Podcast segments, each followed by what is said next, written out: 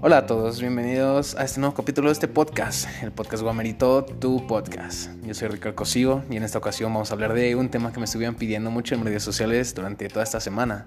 Los vi a varios ahí muy ansiosos de que hablara sobre este tema y bueno, aquí se los traigo. El tema del día de hoy tratará sobre un libro que es muy interesante. Este libro fue escrito por Erich Fromm, psicoanalista y filósofo humanista alemán del año 1956, el cual lleva por nombre El arte de amar. Interesante, ¿no? Bueno, supongo que muchos de aquí en esta audiencia ya tuvieron la oportunidad de leer este libro. Y bueno, yo acabo de terminarlo justo ayer, así que si se me escapa uno que otro dato, pues les pido una disculpa, ¿no?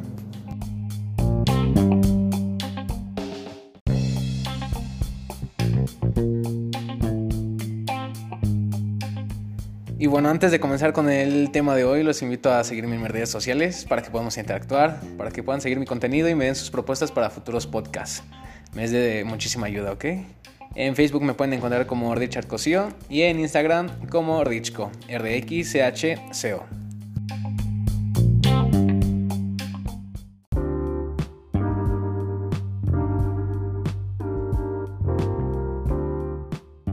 Y bueno, sin más que decir, pues vamos a comenzar con este podcast. El libro, como lo mencioné, lleva por título El arte de amar, y este comienza con la siguiente premisa.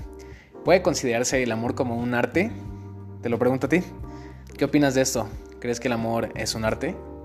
Y bueno, pues sobre esta premisa estará basado el libro, haciendo justicia a la vez al título del mismo. Primero que nada tenemos que ver el contexto actual de dónde nos encontramos, el cómo identificamos el amor en la sociedad y en el mundo actual. Y bueno, a pesar de que este libro se publicó hace un poco más de 50 años, tiene una perspectiva y tiene unos argumentos que se adaptan a, nuestros tiempos actuales. Erich nos comenta que en el mundo actual el amor se basa en el atractivo físico y esto es basado a su vez en la moda y en la tendencia. El amor se va a basar en ser popular y en tener mucha gente alrededor para sentirse amado. Y una vez que pues tú te pones a pensar esto, puedes ver que, o sea, es cierto. Cuéntenme, ¿qué opinan ustedes? Yo creo que con todo lo que se ve en la televisión, en el internet y en las redes sociales, podemos notar que esto pues claramente es cierto. Lo atractivo se basa en lo que está de moda o en lo que es tendencia en el mundo. Y un claro ejemplo de esto pues es el caso de la industria cinematográfica y sus producciones, donde al momento de estrenarse ya sea una película o una nueva serie donde se presenta una figura masculina o una femenina en una situación que pues en parte es ficticia, pero pues a su vez tiene partes ahí que son un tanto realistas para poder crear esa conexión con la gente, podemos notar que el estatus de lo atractivo o de la idealización del amor se basa en estos personajes.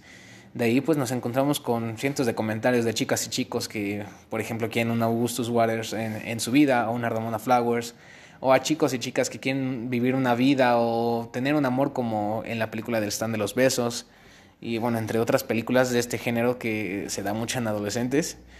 Y bueno, el atractivo y el amor se vuelve superficial, ese es el punto clave a lo que el autor nos quiere llevar.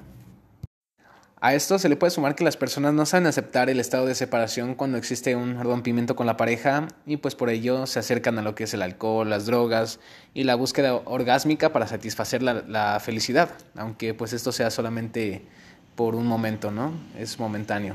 Yo creo que todos conocemos a una persona así o incluso hemos sido una persona que ha recurrido a esto por lo menos alguna vez en la vida. Así que bueno, háganme saber sus experiencias por mensaje, ¿va? Y bueno, todo esto conlleva la separación de las personas en dos tipos, los sádicos y los masoquistas o las masoquistas.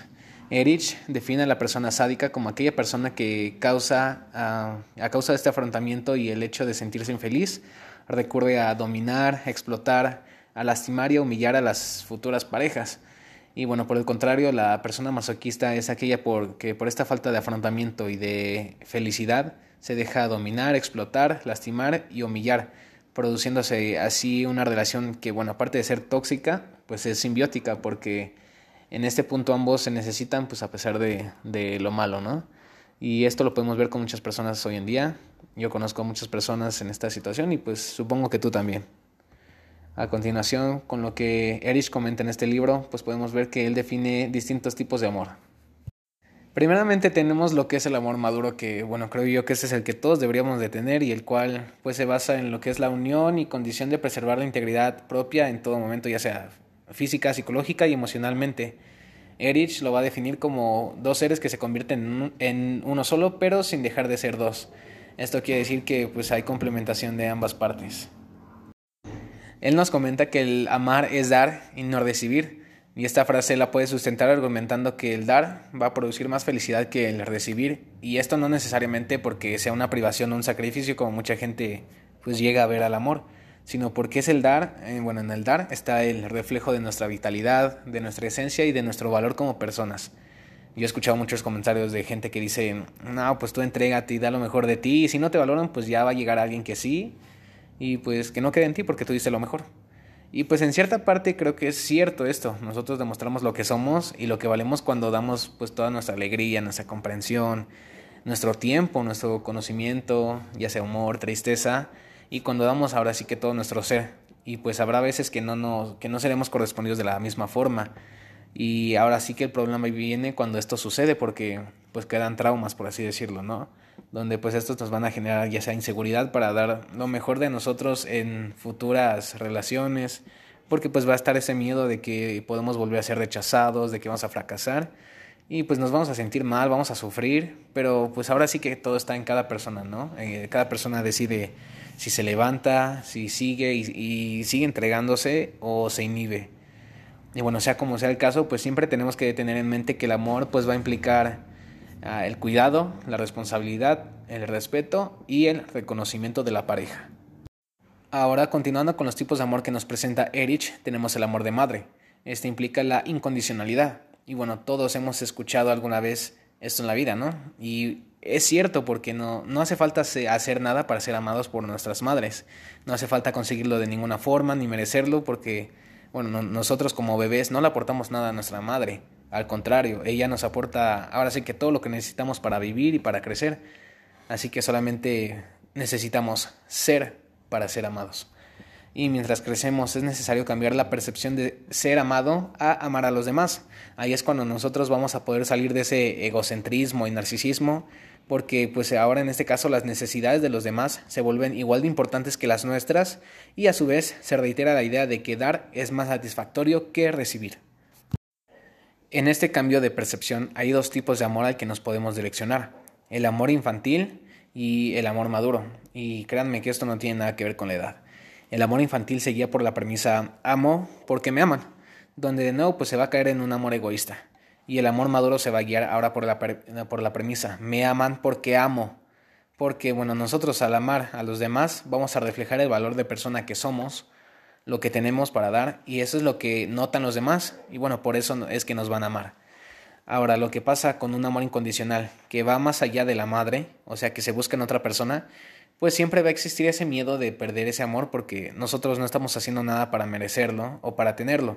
Y bueno, de un momento a otro, pues ese amor puede cambiar, ya sea por nuestras acciones o por otras cosas. Y bueno, cuando ya, eh, cuando ahora cuando existe un amor que es correspondido, pues siempre también nos va a quedar como ese sabor agridulce. Porque pues vamos a tener la duda de que si nos aman es porque nosotros estamos haciendo algo para que nos amen. Porque le somos serviciales a la otra persona y pues en el momento en el que ya no lo seamos, nos va a dejar de amar. Y con esto volvemos a la primera parte de todo, donde tenemos que enfocarnos en amar sin pensar en recibir algo a cambio. O el pensar que nos deben de amar porque nosotros también amamos. Así, y bueno, si es así, pues siempre vamos a tener esto en duda. Y bueno, yo los invito a todos a que reflexionen sobre esto.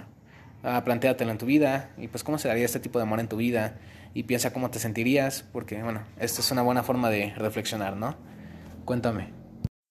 Continuando con los tipos de amor, tenemos ahora el amor fraternal. Este es el amor que se le puede dar o se puede sentir por un hermano, por un amigo o pues por cualquier otra persona que no sea nuestros padres. Somos totalmente libres de sentir ese amor y de expresarlo a quien nosotros, nosotros queramos. Ah, pues a veces pasa que socialmente algunas personas, y bueno, esto se da más entre hombres, no se ve bien decirle a un amigo, pues, te amo, ¿no? Y abrazarlo.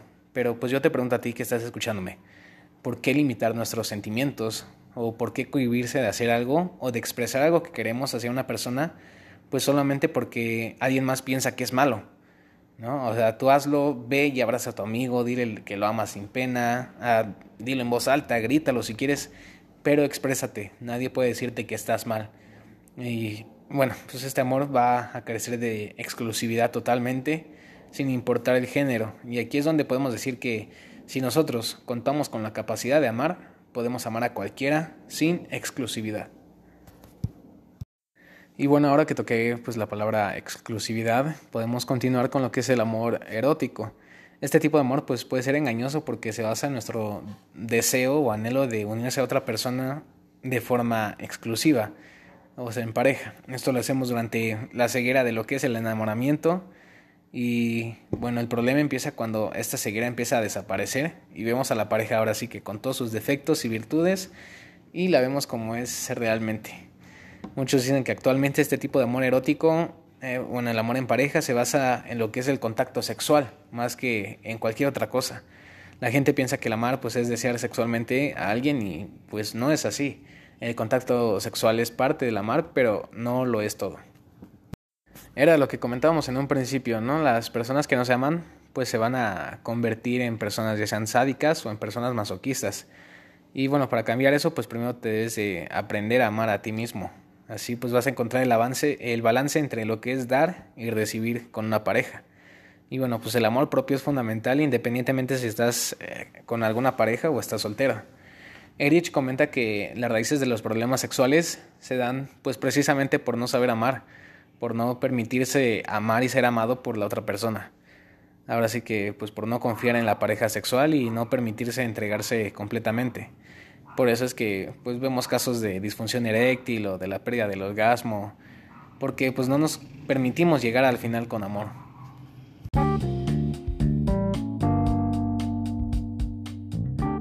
Para ir cerrando con este tema, pues podemos decir que este libro nos muestra diferentes puntos de vista, diferentes perspectivas de lo que es el amor. Pero bueno, a fin de cuentas el amor es algo pues muy raro, es algo muy incierto. Es una experiencia que se vive solamente a nivel personal. Nadie te puede enseñar a amar o no existe alguna guía para eso y bueno, si lo existiera, pues créanme que todo sería más fácil, ¿no? Pero pues no lo es. Muchas personas piensan que pues el amar es estar enamorado en pareja y piensan que el amor es la ausencia de todo problema, de todo conflicto, de cualquier pelea o de dolor. Y pues pienso yo que esta es una idea pues equivocada porque en una pareja pues siempre van a haber miles de discusiones y de disgustos a diario. Eh, pero pues lo que se debe hacer en este punto es entender y aprender de la otra persona. Las discusiones siempre van a, bueno, siempre deberían sumar, más no restar y si se discute pues es para llegar a un acuerdo y con eso hacer los problemas más pequeños para que no afecten la relación. Ah, el dolor y la tristeza pues siempre va a haber, pero pues es parte de todo esto, es parte de amar. Como comenté, en esencia pues el amor es inexplicable. Amar con habilidad y con razón es imposible porque pues en este punto la esencia se pierde y pues deja de ser amor. Así que con todo esto tú respóndeme. ¿El amor es un arte?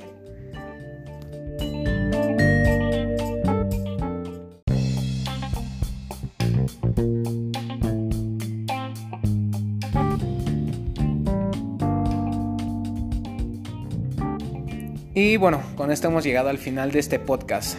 Cuéntame qué te pareció. ¿Te sentiste identificado con lo que se dijo? ¿Tienes otro punto de vista o quieres complementar una idea? Eh, cualquiera de estas preguntas, házmelo saber por mis redes sociales.